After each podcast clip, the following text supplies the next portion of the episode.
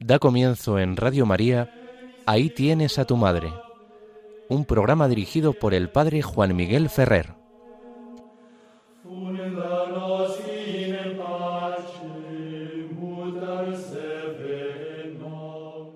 Un saludo muy cordial a todos vosotros, queridos amigos oyentes de Radio María.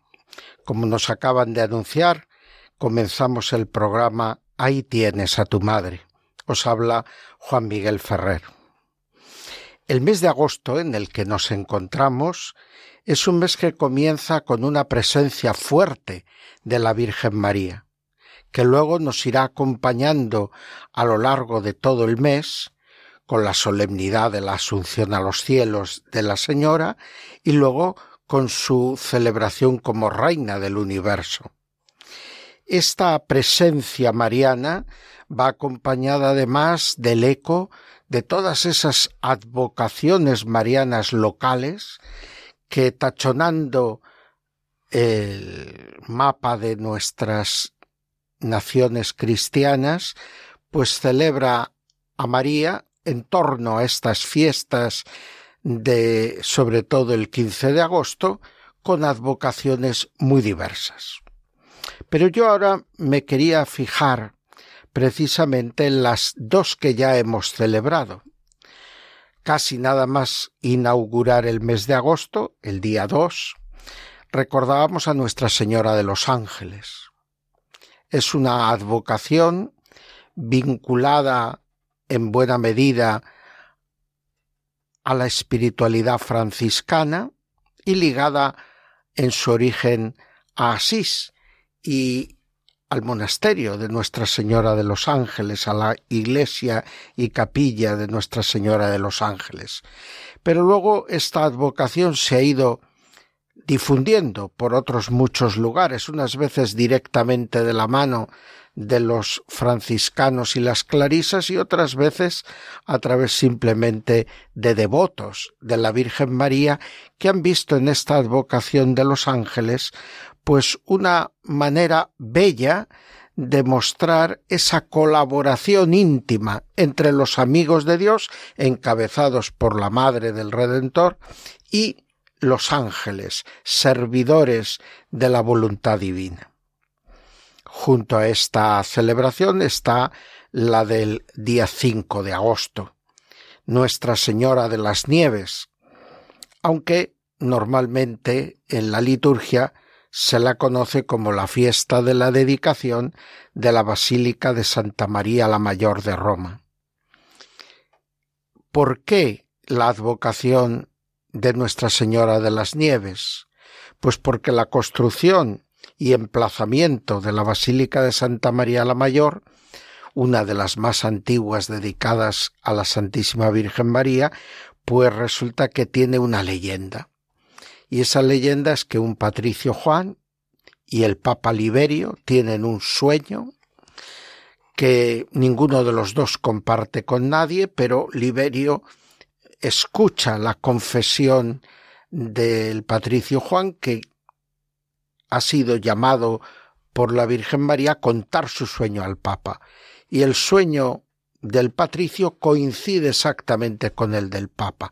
La Virgen quiere que se levante una iglesia dedicada a ella en Roma, en aquel lugar donde el día 5 de agosto caiga sobre Roma la nieve. Y lo cierto es que según la piadosa tradición, pues allí acuden al palacio lateranense donde vivían los papas y están esperando que suceda este signo que la Virgen había anunciado. Y en la, en la colina que está frente precisamente a la colina laterana, pues en el esquilino resulta que se forman unas nubes espesas y cae nieve tal vez fue granizo, pero cayó el 4 de agosto, cubriendo completamente la superficie de la cima de la colina o monte Esquilino. El Papa se dirigió allí y con su bastón trazó en la nieve la planta de esa primera iglesia dedicada a la Virgen María.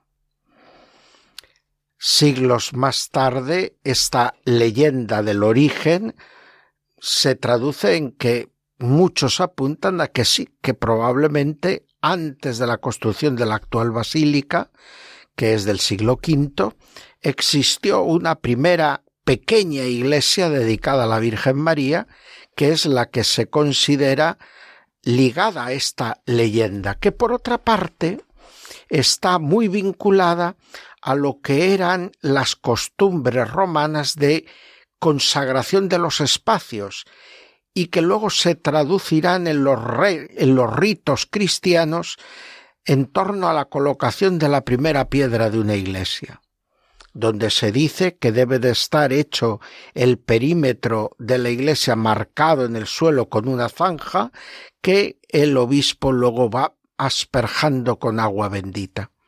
Pues del mismo modo, eh, el Papa trazó con su bastón en la nieve los planos de la primera iglesia, la que se llama Basílica Liberiana.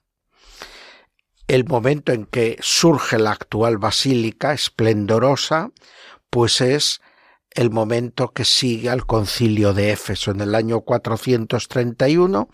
En esa ciudad de lo que ahora es Turquía se celebra un concilio que era de materia cristológica. Se trataba de ver cómo se conjugaban en Cristo, en una unidad de la persona, las dos naturalezas. Pero lo que se define en este concilio es que María es la Madre de Dios, la Theotokos. Y esto sorprende a todos, pero es acogido con gran entusiasmo por el pueblo, que ya desde hacía tiempo, al menos en Alejandría, había invocado a la Virgen con esa oración antiquísima Bajo tu amparo nos acogemos, Santa Madre de Dios. Y esa invocación de Madre de Dios está diciendo que en Jesús hay una unidad tal, la unidad que garantiza el que hay un solo yo en Cristo, que es la persona divina, la persona del Verbo, pero no puede haber en esas dos naturalezas una separación y la maternidad no puede ser sólo sobre una parte del ser, sino que es la totalidad que garantiza la unidad personal la que es objeto de filiación, paternidad o en este caso para María, la maternidad sobre esa criatura. Luego, siendo María una criatura que da a luz la naturaleza humana de Cristo, por ser la madre biológica de la naturaleza humana de Cristo, se convierte en la unidad de la persona divina de Cristo en Madre de Dios. Es lo que luego la teología llamará comunicación de idiomas, precisamente por esa unidad que se da en el en la persona de Cristo de sus dos naturalezas, podemos poner como cualidades de y predicados de esa única persona, de ese único yo de Cristo, cualidades que son propias de la humanidad y cualidades que son propias de la divinidad. Y en ese mismo misterio se basa precisamente también el que a María la podamos atribuir la condición de Madre de Dios, en virtud de la unidad en la única persona, la del Verbo, de las naturalezas humana y divina en Cristo. Bueno, pues esto se vivió en la Iglesia con un gran entusiasmo y se suscitó la dedicación de muchas nuevas basílicas a la Virgen María. Y en Roma, aquella primitiva basílica liberiana fue embellecida y engrandecida hasta el punto de ser lo que hoy es Santa María la Mayor una basílica que además está particularmente unida a España por estar bajo la protección de la corona española desde tiempos muy antiguos. Y ese crecimiento, ese embellecimiento, esa conservación de la basílica contó siempre con la ayuda de la monarquía católica española. Bien, lo cierto es que en este día en Roma, precisamente en la tarde entre el 4 y el 5 de agosto, pues unos cañones de nieve lanzan desde hace ya unos años nieve desde el atrio superior de la basílica hacia la plaza que hay delante de la basílica y donde se alza también una columna en honor a la Asunción de la Virgen María. Bien, y esta plaza acoge a la muchedumbre que piadosa reza y que también disfruta con una velada musical religiosa. Lo cierto es que esta advocación de la Virgen de las Nieves, la Virgen del 5 de agosto, la Virgen de la Basílica de Santa María la Mayor, la Virgen Madre de Dios proclamada en el Concilio de Efeso, está como un punto importante que marca la presencia de María en todo este tiempo de agosto.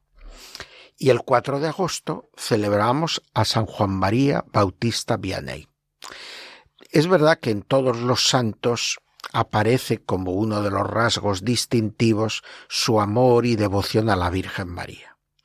Pero en San Juan María Vianney, cura de Ars, pues lo que se destaca siempre es su labor como confesor, su caridad eximia, su austeridad de vida, las dificultades que tuvo hasta poder llegar a ser sacerdote, todo cosas muy importantes y características de la vida de este santo, su dedicación al confesionario. Pero a veces se olvida que en él, en su vida, fue fundamental la devoción a la Virgen María. La vida del cura de Ars era el altar que representaba la celebración de la Eucaristía y de los sacramentos, era el confesionario donde se dedicaba esta tarea particular del sacramento a la penitencia y la reconciliación, y unida a ellos la devoción a la Virgen María. Oración, dedicación apostólica, especialmente este servicio de caridad atendiendo a los penitentes del confesionario y luego la tierna devoción a la Virgen María. De hecho, se narra una aparición de la Virgen María al cura de Ars. ¿Y en qué consistía su piedad mariana? Bueno, era una piedad filial de quien se confía y confía su obra y su ministerio eh, pastoral a las manos de la Madre de Jesús. Era una devoción que nacía de las palabras de Cristo en la cruz. Ahí tienes a tu Madre pero evidentemente que tenía también unos matices propios de su época, porque al cura de Ars le toca pues vivir los acontecimientos de la proclamación del dogma de la Inmaculada, de las apariciones de Lourdes, es decir, ese tiempo de finales y mediados del siglo XIX, donde él eh, pues participa con toda eh, Francia y toda la cristiandad de estos acontecimientos destacados.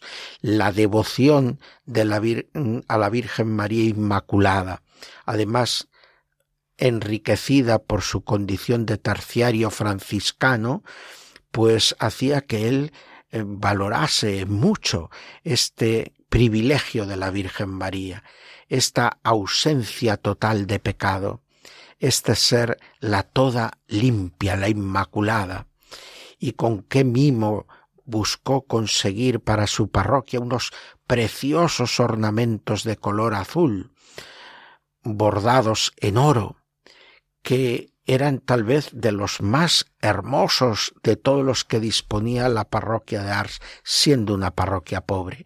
Pero él buscó, pidió ayudas para conseguir que para celebrar a la Inmaculada Concepción de María se revistiera la parroquia de Ars de las más preciosas eh, vestiduras litúrgicas y adornos para tal día. En ese contexto también eh, a él se le aparece la Virgen y casi podríamos recordar la aparición a Santa Bernadette Subirú de la Virgen al borde del, río Gave. Eh, también el cura de Ars ve a la Virgen con esas rosas a sus pies. De alguna manera, la Virgen María vino en el caso del cura de Ars a sostenerle en momentos de especial dureza, porque sus fuerzas físicas se le acababan y tenía él que seguir adelante con esa tarea apostólica que el Señor le había confiado. Y la Virgen fue en esos momentos su amparo y su protección. Y él siempre buscó y luchó para que la Virgen María extendiera su manto protector sobre toda su parroquia de Ars. Y sin lugar a dudas que de esa devoción del cura de Ars a la Señora, donde él aprendía tanto de ella a hacer la voluntad de Jesús, haced lo que Él os diga, pues supo enseñar a tantos de sus feligreses de Ars y a los cientos de miles de peregrinos que acudían a Ars a pedir poderse confesar con el cura de Ars. Bien, pues que estos rasgos festivos marianos con que inicia este mes nos ayudan a aprovechar, sobre todo los que tengan la dicha de disponer de vacaciones en este mes de agosto, pues a aprovechar para conocer más y mejor a la Virgen María tener más trato con ella, sea rezando con más devoción el rosario cada día, o teniendo pequeñas meditaciones o lecturas en torno a los pasajes bíblicos que nos hablan de la Virgen María, o leyendo algún libro de espiritualidad dedicado a la Virgen María de los muchos que hay, para que este mes tan marcado por la presencia de María sea para todos nosotros una oportunidad de encuentro con la Madre. Ahora, mientras escuchamos el canto del Ave Regina Celorum, con una adaptación preparada por el cardenal Merry del Val y cantada por los coros de la Capilla Julia del Vaticano, dirigidos por eh, monseñor en su día Bertolucci, pues mm, y por mm, otros directores posteriores, pues mientras escuchamos esta preciosa melodía, crezca en todos nosotros una sincera piedad mariana. Así se lo vamos a pedir al Señor.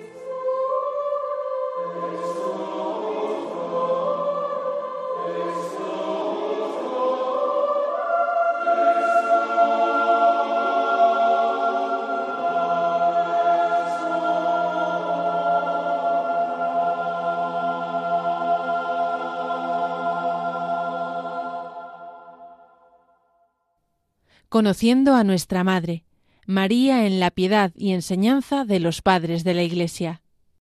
Tras estos momentos de oración, en los que hemos sido ayudados por la música sacra, vamos ahora a entrar, como nos han anunciado, en el apartado de nuestro programa que titulamos Conociendo a nuestra Madre. Y dentro del conocer a nuestra Madre, vamos a seguir con María en la piedad y enseñanza de los padres. Como ya hemos recordado en otros programas, este apartado, conociendo a nuestra Madre, es el elemento nuclear de este programa. Con él pretendemos ayudar a todos a conocer a la Virgen María cada vez de un modo más profundo. Y que nuestra piedad mariana esté profundamente enraizada en la fe mariana de la Iglesia. Y por eso vamos haciendo una sencilla, pero queremos que sea rigurosa, teología mariana a lo largo particularmente de este apartado de nuestro programa. Por eso hemos recorrido los fundamentos bíblicos de la fe mariana de la Iglesia y ahora estamos buceando en los padres de la Iglesia. Hoy tenemos a dos grandes padres de la Iglesia, San Gregorio Nacianceno y San Gregorio de Nisa. Ambos son del siglo IV, prácticamente coetáneos, nacen en torno a los años 20-30 del siglo IV y mueren en torno a los años 90. Es decir, sus vidas también pues son de unos 50 años, 60 años de edad, ¿eh? que era algo bastante corriente en aquella época, no se vivía normalmente tanto como ahora. Hay algunos personajes de excepcional longevidad, pero no era lo común. Y ambos, por lo tanto, tienen que afrontar la misma problemática. Tras la conversión de Constantino, tras la paz que había comenzado a vivir la Iglesia antes aún de la conversión del emperador en el lecho de muerte, cuando da su decreto de tolerancia en el año 314, pues se abre un momento de gran ilusión y crecimiento para la Iglesia, que sufre un frenazo con el imperio de Juliano, llamado el apóstata, pero al final del, del siglo IV, pues la iglesia con Teodosio llega a ser la iglesia oficial, la religión oficial del imperio. Pero no por eso se acaban las dificultades para las comunidades cristianas, porque ya inmediatamente después de Constantino eh, surge el, brotar del arrianismo con mucha fuerza de nuevo en el imperio, sobre todo en Oriente. Y esto va a hacer que los padres de la Iglesia de esta época tengan que estar recordando el concilio de Nicea, que presidido y convocado por Constantino, condenó precisamente a Arrio y definió la verdad de la divinidad de Jesucristo, que no es una divinidad que él adquiere, sino que la posee desde siempre y lo que adquiere es la naturaleza humana a través de la encarnación. En este contexto, los padres de la Iglesia tienen como la intuición de que mirando a María se aprende también algo fundamental de este misterio de la condición divina de Cristo. Y por eso en ellos eh, destaca particularmente la atención a la virginidad de María. Es decir, la maternidad es algo que entra por los ojos, la maternidad humana, pero el misterio se empieza a manifestar cuando a esa maternidad humana, tanto en la concepción como en el alumbramiento, va acompañada la perseverancia, la permanencia en la virginidad.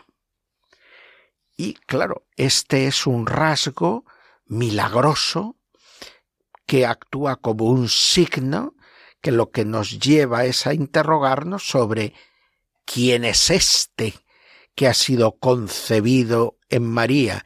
¿Quién es este al que María ha dado a luz, si no es el hijo de José? ¿Quién es este si María da, concibe y da a luz siguiendo permanentemente virgen? Y evidentemente no se referían a una virginidad solo espiritual, que no habría sido signo sino que se referían a una virginidad física, que era un signo. Un signo, evidentemente, que por su naturaleza estaba llamado a quedar en la intimidad de María y así quedó mucho tiempo. Solo se le revela en primer momento a José. Pero en la comunidad cristiana, después de los acontecimientos pascuales, este signo que el pudor de María había conservado oculto es conocido. Y Lucas es el que nos lo insinúa en el relato del nacimiento de Cristo de una manera más, podríamos decir, anticipada. Y luego van a ser escritores como el apócrifo el apócrifo del Evangelio de Santiago, que ya nos da una explicación y son otros eh, evangelios eh, más tarde otros escritores eh, eclesiásticos y padres de la Iglesia los que van a ir recogiendo este testimonio de la tradición de la comunidad cristiana primitiva. María es siempre virgen. María fue virgen al concebir, fue virgen al alumbrar el Hijo y se conservó virgen toda la vida. Pues San Gregorio Nacianceno nos habla de esta relación profunda entre el misterio de la encarnación y la virginidad de María. En la encarnación, el Verbo de Dios, sin dejar de ser Dios, se hace verdaderamente hombre. Y la maternidad de María es garantía de la verdadera humanidad de Cristo, pero la gracia de su virginidad es signo y habla de la permanencia en la divinidad de este Cristo. A Gregorio Nacianceno, como a muchos de los padres antiguos de la Iglesia, le gusta también ver en Eva la figura de María. Pero si Eva es figura de María, quiere decir que Eva anuncia a la verdadera madre que tiene que venir. Eva anuncia a la verdadera mujer que tiene que venir. Eva tiene algo incompleto. Es verdad, Eva era virgen en el momento en que comete el pecado original con su marido Adán. Pero precisamente por el pecado, esta virginidad de Eva está como ensombrecida. Pero ha de venir otra virgen ha de venir una que lo será siempre, ha de venir una que no conoce pecado y que dé plenitud a lo que se anunciaba y vaticinaba en Eva. Por eso María aparece en los Evangelios, sobre todo en Juan, como la mujer, evocando las palabras del Génesis que, condenando a la serpiente tras el pecado, hablan de la descendencia de la mujer. Eva, figura de María, indica que Eva era limitada y María representa el ideal de lo que en Eva Dios quería crear. Del mismo modo, Gregorio Nacianceno también es impulsor de una Mm, línea de pensamiento teológico muy interesante que es la de la preparación de María. La teología de la preparación de María implica cómo Dios elige a María y la prepara para ser la madre de su Hijo. Y este es el germen de lo que luego llegará a ser la teología de la Inmaculada Concepción cuando se lleva hasta el momento primero de la vida y la existencia de María, su propia concepción, ese misterio de la preparación para poder ser la madre de su hijo. Y evidentemente, cuando Gregorio Nacianceno hable de la preparación de María, está preparando el terreno para ayudarnos a comprender que igual que Dios se edificó un templo y dio las normas para construir el arca, la tienda del encuentro y luego el templo de Salomón, pues así también él prepara el que va a ser el verdadero templo donde va a entrar en el mundo su verbo eterno. Destaca evidentemente la maternidad divina de María, en eso va preparando también nuestro Gregorio Nacianceno lo que será el misterio del proclamado en el concilio de Éfeso. Y luego hace otra cosa Gregorio Nacianceno en lo que es pues de alguna manera pionero, que es ver en la virginidad de María el modelo de la virginidad en la Iglesia y de la virginidad de la Iglesia. María es modelo de las vírgenes consagradas y María va a ser el modelo de la virginidad de la Iglesia, porque la Iglesia en cuanto esposa de Cristo es también una esposa que es madre virginal, porque alumbra hijos no para la vida carnal y no carnalmente, sino para la vida eterna y a través del Espíritu Santo. Por lo tanto, podemos decir que Gregorio Nacianceno, que es un hombre de curiosas a veces contradicciones, fue obispo, pero en el fondo él siempre añoró ser monje y tenía una gran capacidad para el estudio y es por eso uno de los grandes teólogos de la Iglesia, pero a la vez pues le tiraba mucho la contemplación y el dedicarse a la vida de oración y no tanto a las luchas doctrinales, pero su condición de obispo le obligó a ello en múltiples ocasiones. Pero aparece, y creo que en este breve resumen que les he ofrecido, pues queda claro que es uno de los grandes maestros de los primeros momentos de la teología cristiana y que él señala ya el inicio de muchas líneas de pensamiento que darán lugar a elementos y a mm, enseñanzas muy importantes de la Mariología posterior.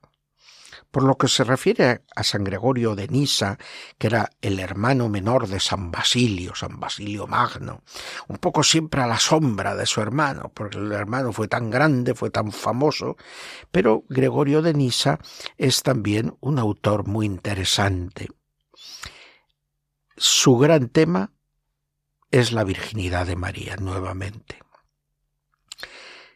Una virginidad de María que arranca de ese paralelismo entre Eva y María, que ya veíamos también en Gregorio Nacianceno, y que eh, para Gregorio de Nisa es el principio inspirador de lo que eh, Dios ya en el momento de crear a Eva estaba pensando sobre la que tendría que ser la madre del verbo encarnado. Por otra parte, también ve esta virginidad de María prefigurada en escenas del Antiguo Testamento. Y es el primero que trata de esta virginidad de María comentando el pasaje en el que Moisés se encuentra con Dios en la cima del Monte Santo y donde se siente atraído por una zarza que arde sin consumirse. Eh, el objetivo primero de esa imagen para el pueblo judío fue manifestar la revelación de Dios en cuanto Dios, el ser en sí mismo, el ser que es también presencia en medio de su pueblo, pero que es una presencia permanente, eterna. Es zarza que arde sin consumirse. Pero eh, los cristianos, como le ocurre a Gregorio de Nisa, ven en esa zarza que arde, que da luz, que da calor, pero que no se consume, una imagen de la virginidad de María, de la maternidad virginal de María. Porque María da a luz, María es verdadera madre que concibe, pero sin que esa concepción y ese alumbramiento mermen o destruyan su virginidad. Como la zarza ardía verdaderamente y daba calor y luz sin consumirse, María es verdaderamente madre que concibe y que da luz, pero sin perder su virginidad. Se centra también de manera muy particular San Gregorio de Nisa en afirmar la virginidad de María en el parto, siguiendo ahí muy de cerca a San Lucas y evidentemente conociendo el que ya existía entonces Evangelio Apócrifo de Santiago, uno de los más antiguos apócrifos, y nunca condenado como herético. En ese antiquísimo Evangelio Apócrifo hasta aparecen unas comadronas judías que tienen que estar ahí en el parto de María para ser testigos que den fe del parto virginal y que den fe sobre todo de que María, después de haber dado a luz, seguía siendo físicamente virgen. Esto le llama la atención fuertemente a Gregorio de Nisa porque ve que esa virginidad física de María no es baladí. Los autores modernos tienden a pensar que las cosas materiales no tienen importancia. Es curioso, cuando el mundo es más materialista que nunca, resulta que me salen algunos teólogos con estos espiritualismos. El signo de la virginidad perpetua de María es un signo físico. ¿Por qué? Pues porque habla de la realidad de la humanidad de Cristo y de la divinidad de Cristo. Y por otra parte, está hablando también del destino último de la carne humana y con la carne humana de toda la materia. Por eso también San Gregorio de Nisa, contemplando la virginidad de María, ve cómo ésta es signo de la victoria sobre la muerte porque la pérdida de la virginidad con el parto es como una indicación de lo que suelen ser todos los procesos naturales, donde para conseguir un progreso, para conseguir una nueva vida, hay que ir consumiendo otra. Por el contrario, el parto virginal como la zarza que ardía sin consumirse, lo que nos están mostrando es una materia, es una carne humana que no está llamada para producir vida a ser destruida, sino que desde la resurrección de Cristo está llamada a esa transformación que la permite ser eterna. Finalmente una cuestión curiosa de la obra y la enseñanza mariana de San Gregorio de Nisa es que escribiendo él sobre la vida de Gregorio Taumaturgo, narra lo que se considera la primera narración escrita de una aparición de la Virgen. Sería la aparición de la Virgen a este antiguo padre de la Iglesia, Gregorio Traumaturgo. Gregorio andaba muy preocupado porque no terminaba de entender los misterios de la fe cristiana y pedía ayuda a Dios para entender. Un anciano se le aparece, parece que se trata del evangelista Juan, y eh, le conduce a la presencia de una señora, la Virgen María, don, que le recibe a Gregorio Traumaturgo, escucha sus lamentos y entonces ella misma le encarga a Juan que le explique a Gregorio Traumaturgo los misterios de la fe cristiana. Bien, esta mm, bonita tradición narrada por Gregorio de Nisa nos ayuda también a comprender cómo muchas veces en la historia de la Iglesia María ha aparecido como la maestra de la vida cristiana, la que conduce a los fieles al conocimiento de las cosas de su Hijo, la que nos lleva a Jesús y al conocimiento de Jesús. Vamos ahora a hacer también una nueva pausa y mientras escuchamos el canto del Magnificat, vamos a pedir en nuestra breve oración que nuestro amor a María crezca y que creciendo nuestro amor a María nos lleve al amor de la castidad y a dar importancia a la pureza de nuestra carne, a que no esté entregada a las pasiones, sino que se entregue totalmente a Dios.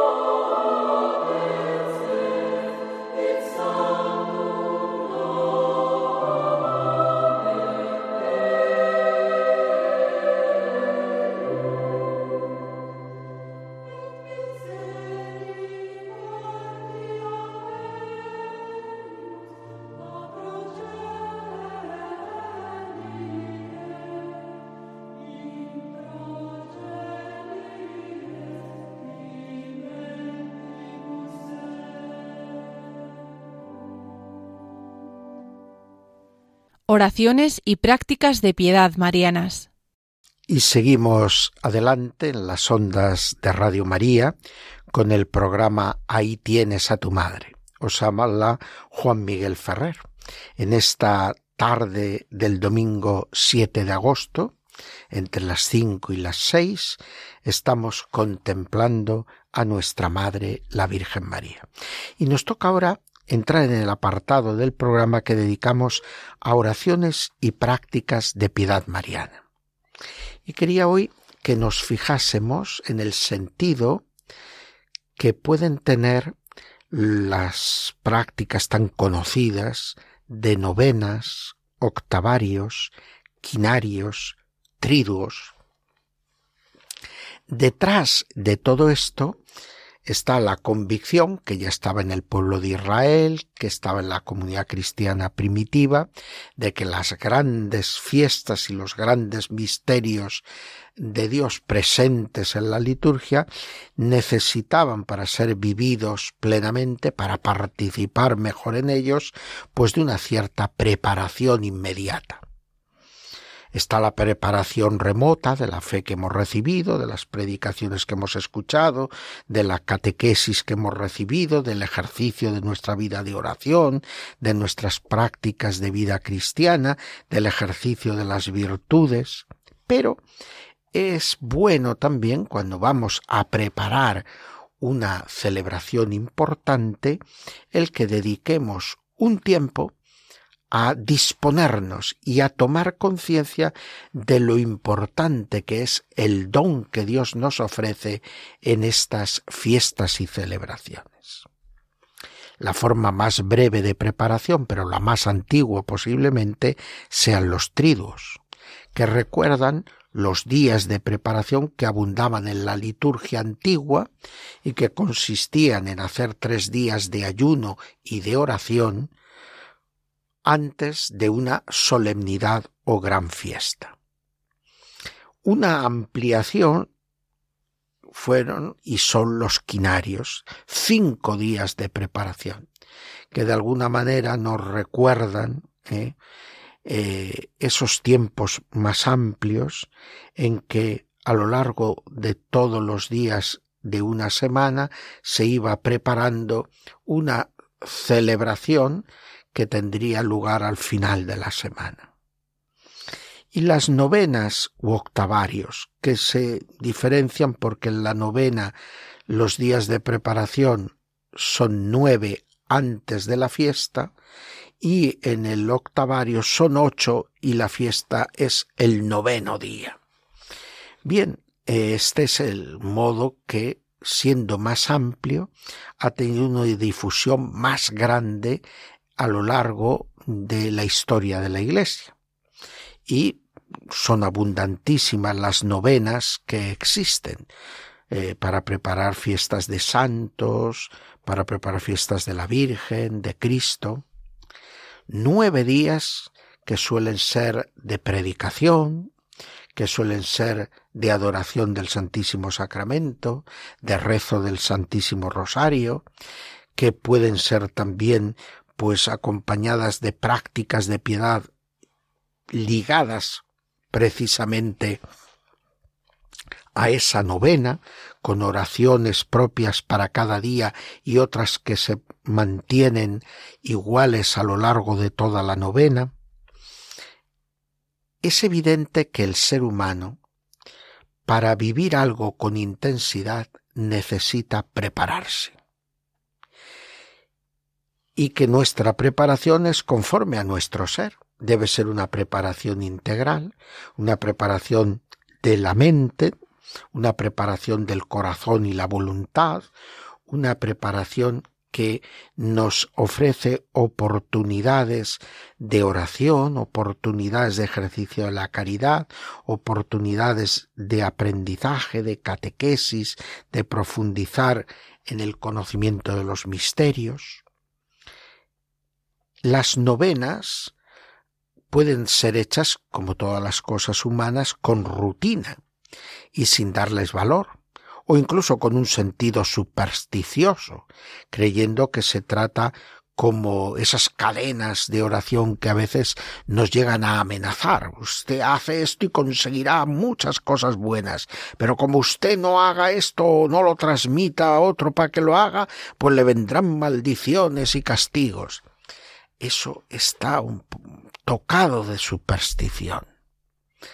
Pero en las novenas y octavarios, en los quinarios y tridos se ofrece una oportunidad para una verdadera preparación cristiana de las fiestas, para una oportuna catequesis al pueblo cristiano, una intensificación de la predicación, un incentivar la oración, insistir en la oración.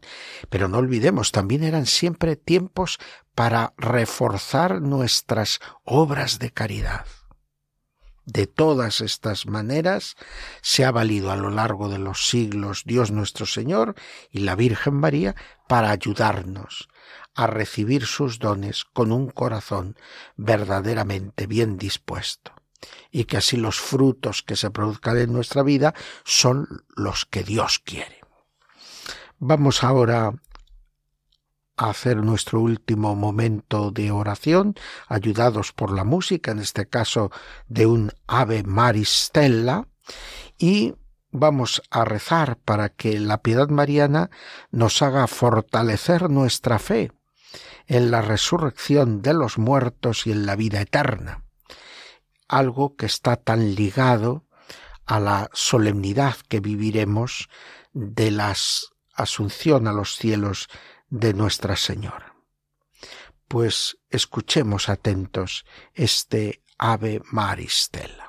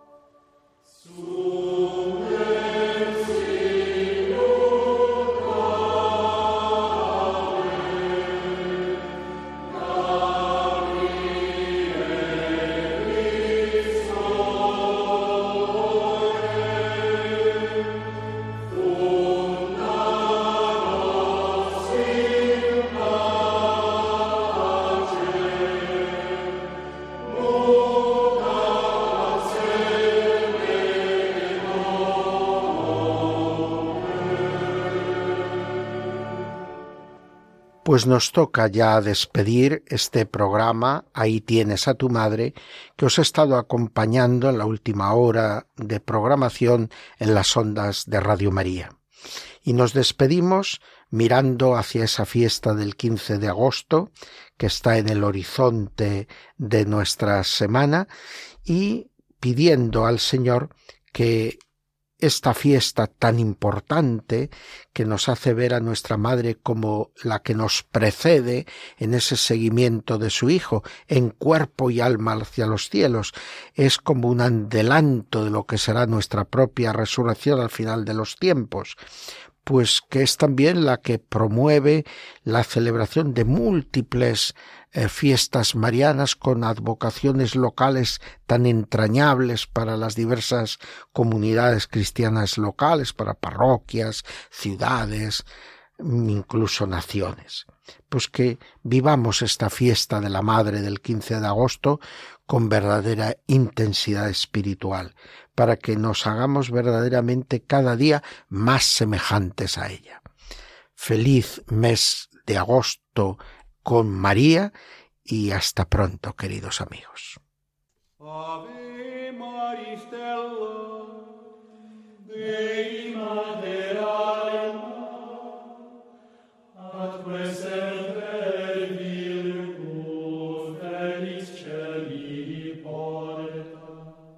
Acaban de escuchar Ahí tienes a tu madre, un programa dirigido por el padre Juan Miguel Ferrer.